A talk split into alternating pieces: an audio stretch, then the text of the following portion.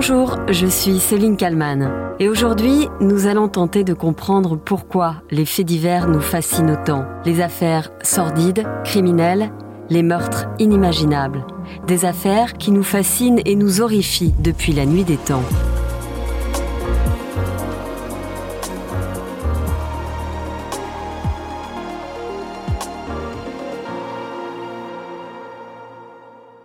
Derrière le drame, il y a toujours des réalités criminelles et sociales très différentes. Et souvent, il y a l'incompréhension, l'injustice, l'inimaginable.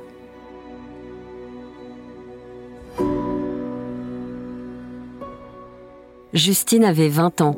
Le suspect, un ouvrier agricole de 21 ans, a avoué l'avoir violée, tuée et enterré son corps dans la forêt, à Brive.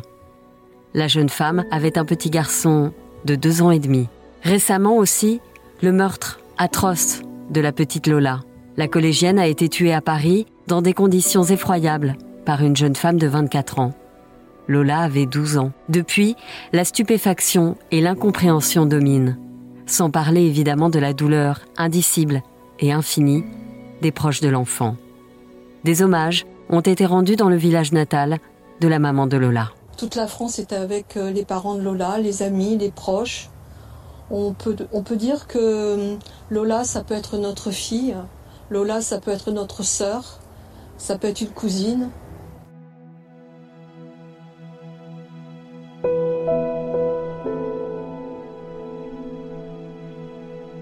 Ces 40 dernières années, le fait divers a pris beaucoup de place dans les médias.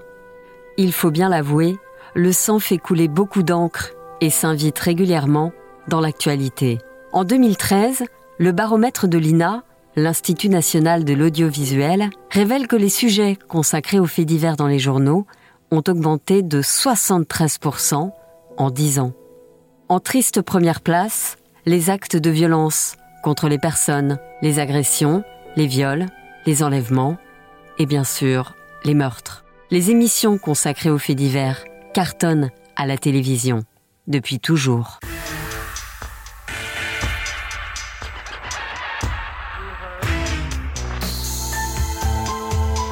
Vous avez sans doute reconnu le générique de Faites entrer l'accusé. D'abord sur France 2, incarné par Christophe Ondelat.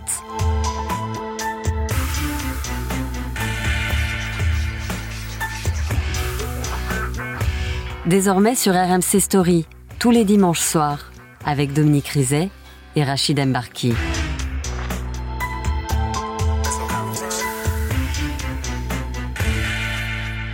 Pierre Belmar aussi a longtemps incarné les récits de faits divers, avec sa diction, son phrasé, si reconnaissable. Bonsoir. L'homme dont je vais vous parler est mort, et sa vie était un mystère. Il est marié, il avait une profession au vu et au su de tout le monde. Au vu et au su de tout le monde, c'était un homme moyen, qui n'avait rien d'un aventurier, mais ce qu'il a fait, peu d'hommes le feraient. Garder un secret pareil aussi longtemps, faire qu'on le découvre après sa mort, comme il voulait qu'on le découvre, oui, peu d'hommes le feraient. Pierre Belmar, qui dans l'émission C'est arrivé un jour, en 1979 sur TF1, raconte un drame, un meurtre, une enquête, face caméra, sans archives, sans son, juste sa voix et son visage pendant une quinzaine de minutes.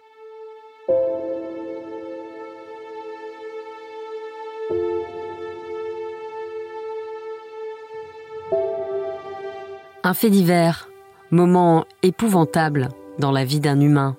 En une minute, ou même une poignée de secondes, quelque chose va bouleverser la vie d'un individu, celle de sa victime bien sûr, et les proches des protagonistes. Les vies sont explosées, réduites à néant, et le monde regarde. Et lorsqu'un enfant est la victime, c'est encore plus insupportable. Nous sommes en 1986, l'affaire du petit Grégory. La journaliste, la gorge serrée, annonce la terrible nouvelle. Et puis aussi ce drame horrible dans les Vosges un petit garçon, vous le savez, a été retrouvé noyé dans une rivière, les poings liés, une cordelette autour du cou. Odieuse vengeance sur ce petit garçon de 4 ans. La famille du petit garçon ces dernières semaines avait reçu de nombreux coups de fil anonymes. Qui a pu commettre un tel crime? Qui a pu s'en prendre à un petit garçon de 4 ans Aucune hypothèse ne peut être écartée, mais ce meurtre pourrait être provoqué par des différends à la fois professionnels et familiaux. Plusieurs membres de la famille Villemain travaillaient dans la même usine. À l'éponge, l'assassinat de l'enfant a bouleversé la population. Et l'ensemble des Français est bouleversé par ce crime qui, aujourd'hui encore, n'a pas été résolu et qui continue d'interroger. En 2019, la plateforme Netflix s'est emparée de ce fait divers en diffusant une mini-série documentaire.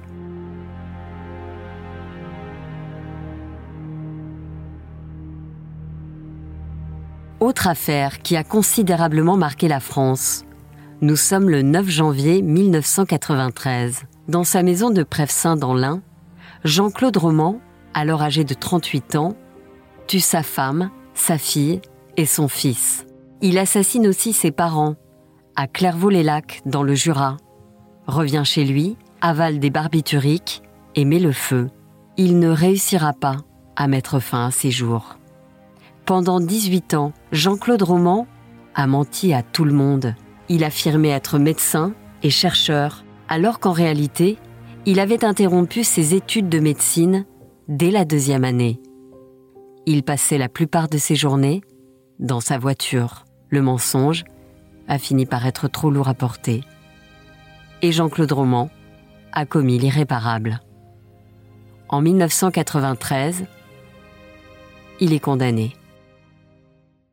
Verdict sans surprise dans le procès roman, le faux médecin qui a massacré toute sa famille a été condamné à la perpétuité, assorti d'une peine de sûreté de 22 ans. Le verdict a été accueilli par une salve d'applaudissements de la salle. Après 26 ans de détention, Jean-Claude Roman, le faux médecin de l'OMS, est libéré.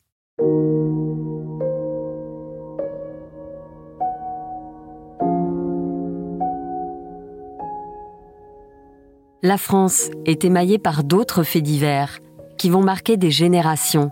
Les crimes commis notamment par les tueurs en série Francis Holm ou par Michel Fourniret. Plus récemment, le meurtre d'Alexia Daval en 2017 à Grès, en Haute-Saône.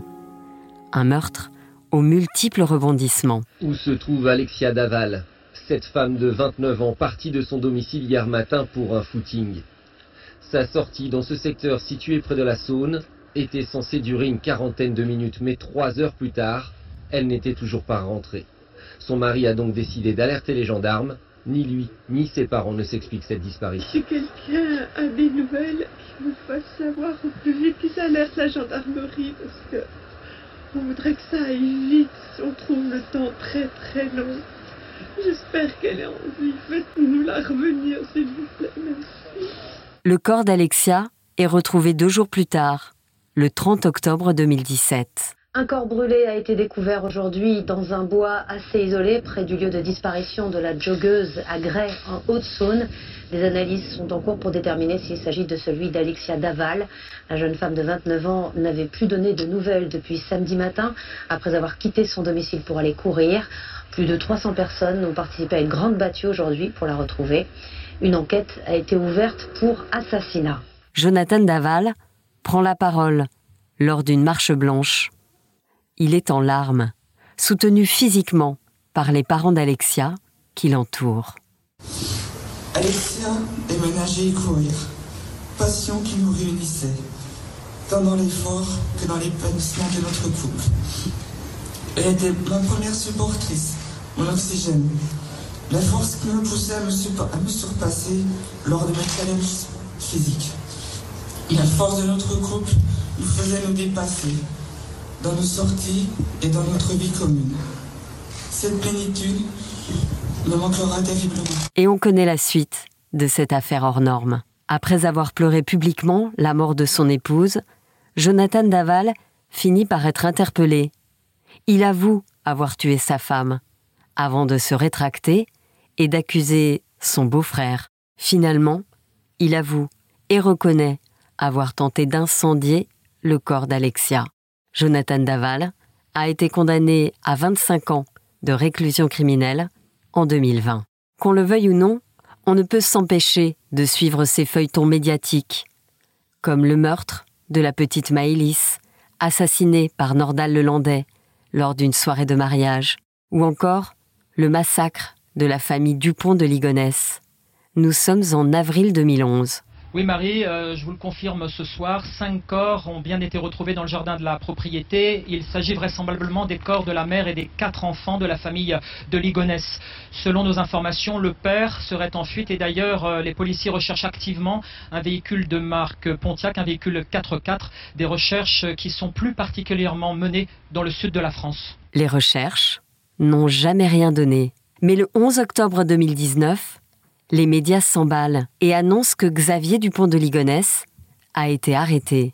Et finalement, ce n'est pas Xavier Dupont de Ligonnès qui a été arrêté hier soir à l'aéroport de Glasgow. Cette information était pourtant fournie par la police écossaise qui se fondait sur un relevé d'empreintes digitales. Alors, comment y a-t-il eu cette erreur ou cette mauvaise interprétation? La police française a pris tout ça très au sérieux. Deux enquêteurs de la France. À ce jour, Xavier Dupont de Ligonnès n'a jamais été retrouvé. Le mystère sur sa disparition reste entier. Le fait divers n'est ni politique ni économique. Il est laïque. Tout le monde peut s'en emparer pour commenter et peut-être se dire ⁇ Ouf, ça ne m'est pas arrivé à moi ⁇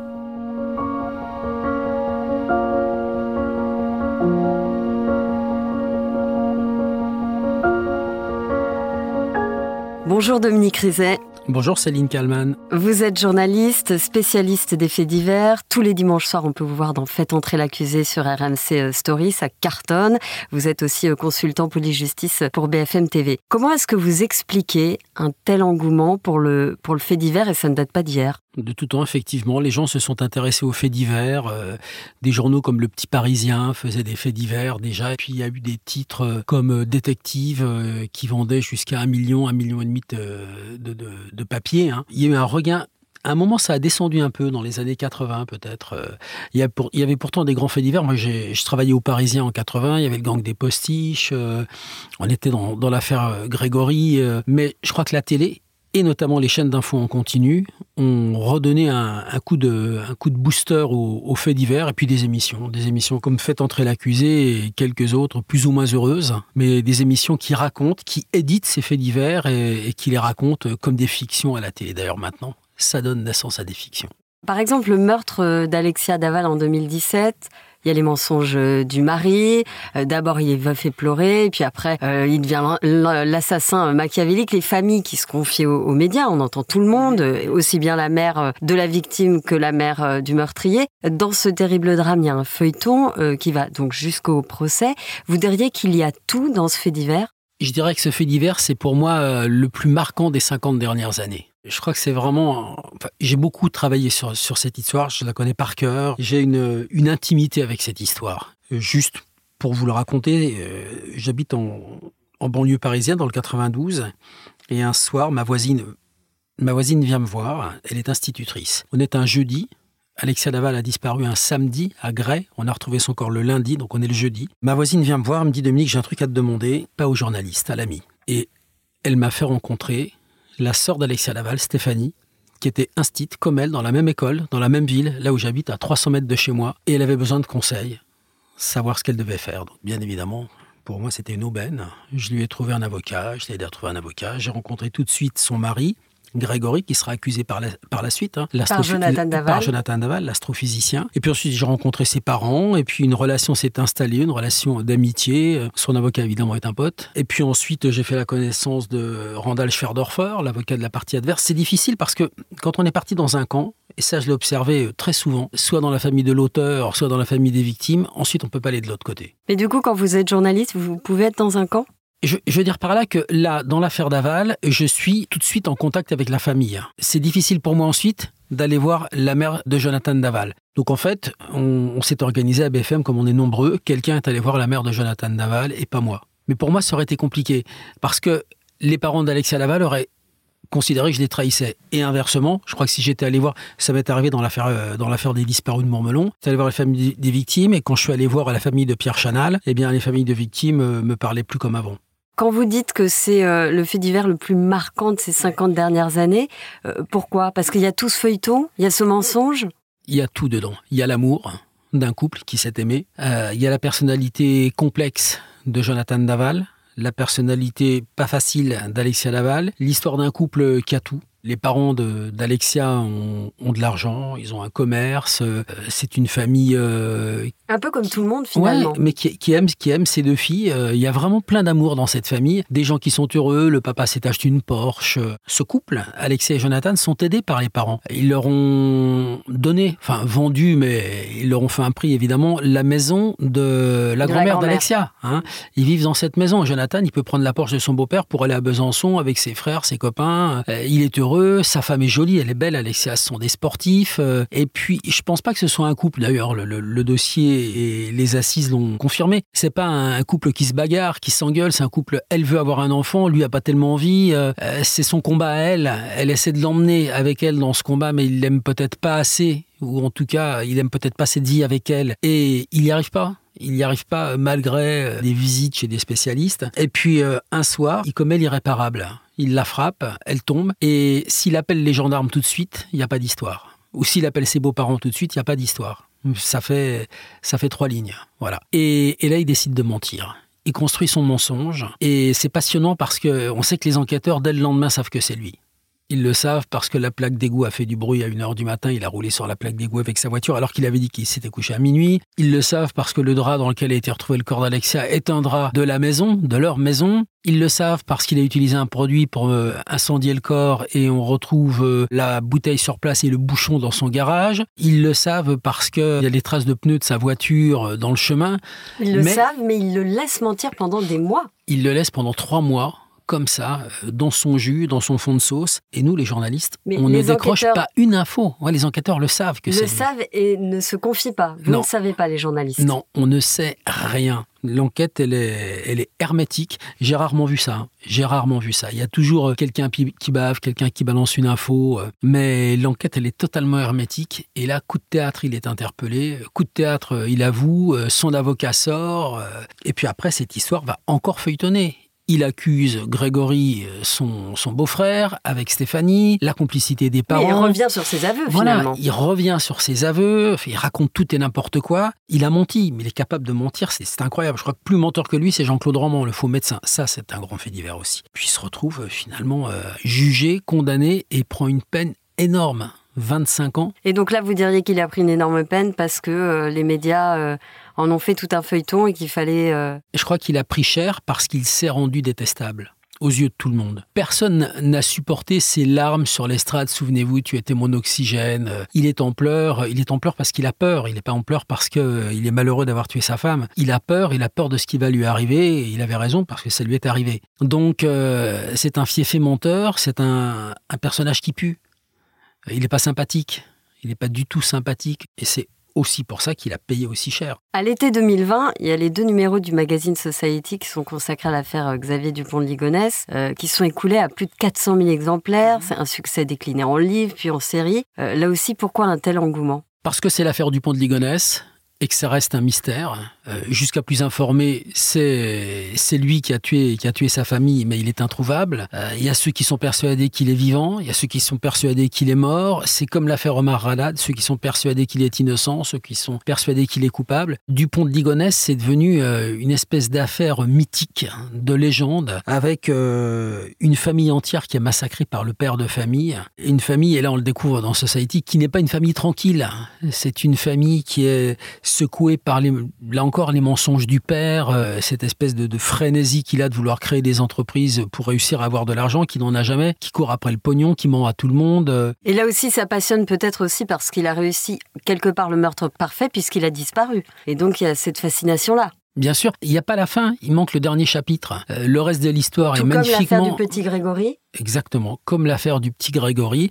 C'est des affaires qui sont magnifiquement écrites par l'histoire, par les personnages, par les lieux. Grégory, la mort d'un enfant, Dupont de Ligonnès, euh, la mort de ses quatre enfants tués vraisemblablement par lui, plus sa femme, et on n'a pas le dernier chapitre. Et encore euh, plus récemment, l'affaire Delphine Jubilard. Delphine Jubilard, mais bon, celle-ci, je pense qu'on saura, qu'on va finir par savoir. En tout cas, je le souhaite. Et puis, comme Chevaline, la tuerie de Chevaline, c'est entêtant Qui est-ce qui a réussi sur un parking dans une forêt, en montagne, à tuer le père, la mère, la grand-mère, un cycliste qui passait par là, blessé une des enfants? Qui est-ce qui a fait ça? Quel est le profil du personnage? Sur l'aspect plus psychologique des faits divers, est-ce qu'on n'est pas un peu tous euh, voyeuristes à, suivre euh, ces feuilletons euh, Ou parfois on éteint la télé parce que c'est insupportable Je pense notamment à la petite Lola. La petite Lola, c'est monstrueux. Moi, j'ai eu des larmes à l'antenne. Je crois que c'est la deuxième fois que ça m'arrive. En 10 ans, depuis que je suis à BFM. Mais j'ai vraiment eu des larmes à l'antenne c'est insupportable. Mais quand même on en parle et quand même on suit et quand même on interroge. Mais bien sûr, parce qu'on n'arrive pas à le croire, on se demande comment ça a pu arriver. Dabiabé, elle, elle colle tellement pas avec le personnage d'une meurtrière qui va faire du mal à une enfant comme elle l'a fait. Elle l'a pas seulement tué. Voilà, bon, il y a tout ce qui est indicible, mais quand on dit indicible, on en dit tellement long que tout le monde imagine tout et que finalement on n'est pas loin de la vérité quand on imagine tout. Et donc sur cet aspect de s'intéresser à des, faits vraiment atroces, pourquoi est-ce qu'on va acheter Society? Pourquoi est-ce qu'on va regarder euh, votre émission euh, Faites entrer l'accusé? Je crois qu'il y a, d'abord le voyeurisme, oui, certainement. Il y a ensuite euh, une espèce de, je pense, de réflexe qui est de se dire, ça m'est pas arrivé. C'est arrivé à quelqu'un, mais ouf, ça ne m'est pas arrivé à moi. C'est aussi quelque part pour euh, certains une façon de, de se rassurer parce que même si leur vie euh, et pour certains est une vraie vie de merde, eh ben ils n'ont pas vécu un truc pareil. Au moins, ils n'ont pas vécu un truc comme ça. On leur a pas enlevé leur fille de 12 ans, on leur a pas tué leur père, leur sœur, leur frère. Euh. Donc ils lisent ces histoires et je pense qu'il y a des gens qui se servent de ça pour se remonter le moral en se disant c'est horrible hein, ce que je vous raconte là, mais en se disant bah voilà moi ça m'est pas arrivé. Et un peu de décence dans ta vie quand tu te plains de tout, quand tu n'as plus de pognon à la banque, quand ton banquier t'appelle, quand euh, voilà, tu rentres à la maison le soir, tu pousses la porte, il y a toute ta famille qui est là. Pourquoi il y a certains faits divers, pardonnez-moi l'expression, qui prennent et d'autres qui ne prennent pas? Par exemple, des féminicides, il y en a tous les 2-3 jours en France. Il y a une femme qui est tuée par son compagnon ou son ex tous les 2-3 jours en France. Parfois on en parle, et parfois, il y a juste un article et on n'en parle pas. Pour qu'un fait divers prenne, il faut qu'il y ait des personnages qui sont euh, romanesques. Il faut qu'il y ait de l'amour. Il faut qu'il y ait du mystère. Il faut qu'il y ait une enquête. Chaque acteur de l'affaire Grégory est une gueule, est un personnage qui se raconte. Il y a des gens qui correspondent avec le fait divers. Et c'est pour ça que l'affaire Lola, elle nous dérange autant. Parce que Daïbabé, elle correspond pas au personnage du meurtrier tel qu'on se l'imagine. Vous voyez, ça fait 42 ans que je fais ce métier. Euh, j'ai fait beaucoup, beaucoup, beaucoup de faits divers. Et ça, une histoire comme celle-là, je l'avais jamais vécue. Et effectivement, un personnage meurtrier, meurtrière, euh, comme Lola, j'en avais jamais vu. Et je m'attendais pas à voir ça un jour. Je pensais pas que ce soit possible. Merci. Merci Dominique Rizet d'avoir répondu à mes questions pour le titre à la une. Merci à Sophie Perwaguet pour euh, le montage de cet épisode et au service de podcast de bfmtv.com. N'oubliez pas de vous abonner au titre à la une pour ne manquer aucun épisode. Le titre à la une, c'est un nouvel épisode tous les soirs de la semaine sur votre plateforme d'écoute et sur le site de bfmtv.com.